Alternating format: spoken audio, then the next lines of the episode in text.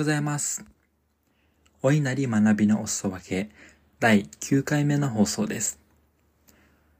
このポッドキャストはフリーランスとして IT スタートアップの CCO を務めたり、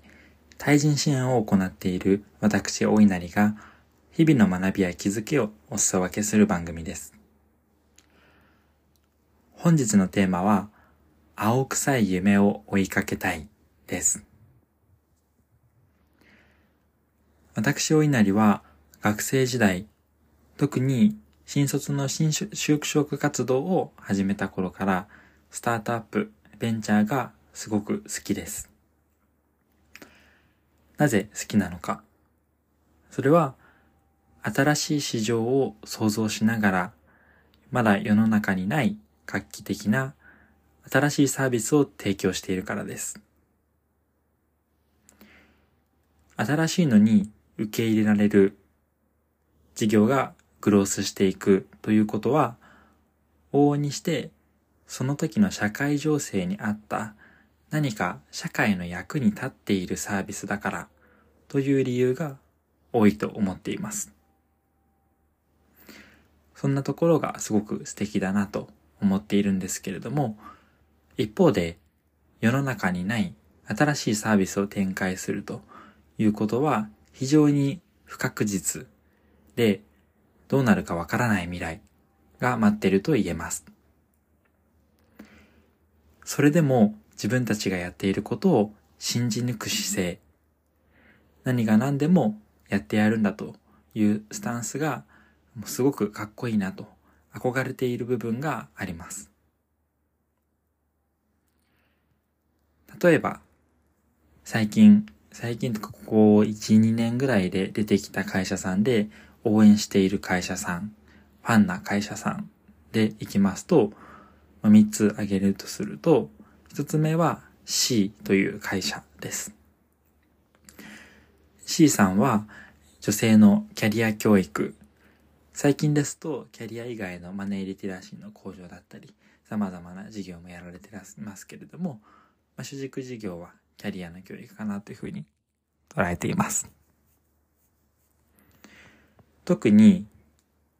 1年半ぐらい前になる気がするんですけれども、IVS というスタートアップのカンファレンスで行われたピッチがめちゃくちゃ痛烈で、まあ、ピッチ優勝されてたと思うんですけれども、印象深く残ったことを覚えています。そのピッチの時だったか、後から出た記事で見たのか少し忘れてしまいましたが、C の代表の福田さんが、C は令和のリクルートを目指しているということを公言されていらっしゃいました。まあ、リクルートっていうのはもう本当に一大企業、世界的な一大企業に成長してきていますし、令和のリクルートを目指すということは、そう簡単な、簡単な気持ちで言えることではないんじゃないかなと思うので、まあ、その本気さに刺激を受けて、感銘を受けた、そんな記憶がございます。二つ目が、ユートラストさんです。ユートラストさんは、転職の意向を公開するなんてありえないという常識があられて、周りの方々に反対される中、でも、岩崎さんがご自身の原体験、転職を意識した時に感じた不都合、それを覆すために作られた会社さんだと伺っております。転職市場に対して新しい当たり前を作っていく。実際にその可能性に共鳴したい方々がYOUTRUST を使う中で、多くの方々が転職であったり副業を実現している。その様子もツイッターなどから拝見できていて、すごくバリューを発揮しているなというふうに感動し、非常に応援している会社さんです。最後が、 Voicy さんです。Voicy さんは、音声のプラットフォームを展開しております。日本における音声メディア市場はまだまだこれからの市場だと言われていて、期待値は非常に高いものの、アメリカだったり中国では本当に莫大な市場がある中で、日本はまだまだ伸び悩んでいるという状況がございます。それでもこの声の可能性に早い段階から着目して、そこの一点張りで事業を進めている、その姿勢がすごくかっこいいなというふうに思っています。素晴らしい事業を展開していると、その関係者さんも素晴らしい方が集まることが多いです。実際に Voicy の配信者さん、パーソナリティと呼ばれておりますけれども、もうめちゃくちゃ熱量の高い方々ばかりで、自分も毎日のようにずっと社会人になってから Voicy を聞き続けていますし、年に一度開催される Voicy フェスという声の祭典も有料のイベントですが、毎年拝聴しています。このような形で、まあ、そこそこ最近はもう有名になってきた企業さんを3つ挙げてますけれども、それ以外にもスタートアップ企業さんは非常に好きで、見るとすぐにツイッターでも勝手に拡散してしまったりっていうことをしております。最近ですと、ドローンの事業を日本から世界に展開しているテラドローンさんなんかもすごくかっこいいなと思っています。日本から発して世界で通用する会社さんってそんなにまだ多くないかなと思うんですけれども、そこを本気で目指していて、実際に今世界2位の規模にまで成長されているということで、もうめちゃくちゃかっこいいなと思った記憶がございます。かっこいいなと思うだけではなくて、実際に自分自身もこれまで就職、業務委託で入っている会社は、そんなような形で新しい市場を切り開いているパイオニア系の会社さんが多いです。新卒では名刺管理サービスを展開しているサンサンに入社しましたが、サンサンなんかまさにそうで、名刺を社内で共有管理する。そんなの誰が必要としているんだと言われ続けた中で、その可能性を信じきって、名刺管理という新しい市場を作り、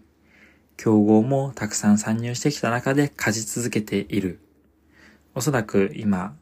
市場のシェアでいくと83、4%あり続けてるかなと思いますけれども、そこを牽引し続けて、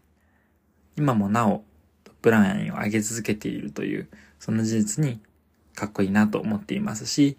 自分自身そういう会社に憧れて新卒で入社をすることを決めていました。今、業務委託で入っていて CCO を務めているアルヤウムという NFT のスタートアップがありますけれども、ここも同じような動機で入社をしています。NFT というまだまだ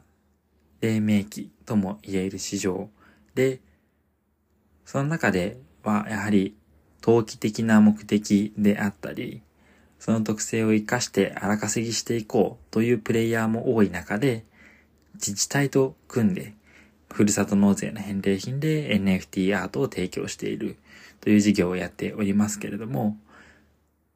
ただ会社が儲けるためだけではなくて、明確に NFT による地方創生の推進をミッションに掲げておりますし、地域か、地域間格差を解消していくことをビジョンに掲げていて、社会貢献性が非常に高い部分が共感して入社した理由にもなっております。いろんな会社さん挙げましたけれども、自分はこのような形で青臭い夢を追い続けたい。そんなことを思っています。そして自分がやっている事業を信じて誇らしくありたいと思いますし、そんな夢を堂々と語れる、そんなかっこいい大人でいたいなというふうに思っています。本日は青臭い夢を追いかけたいをテーマに自分が好きな会社さんを紹介させていただきながら、自分自身も夢を語れる大人でいたい、そんなお話をさせていただきました。リスナーの皆様の人生がより充実するきっかけになれば嬉しいです。面白かったよという方は、フォロー、高評価、ツイッターなどでの拡散などご協力いただけますと嬉しいです。貴重なお時間をいただきましてありがとうございました。それではまた次回お会いしましょう。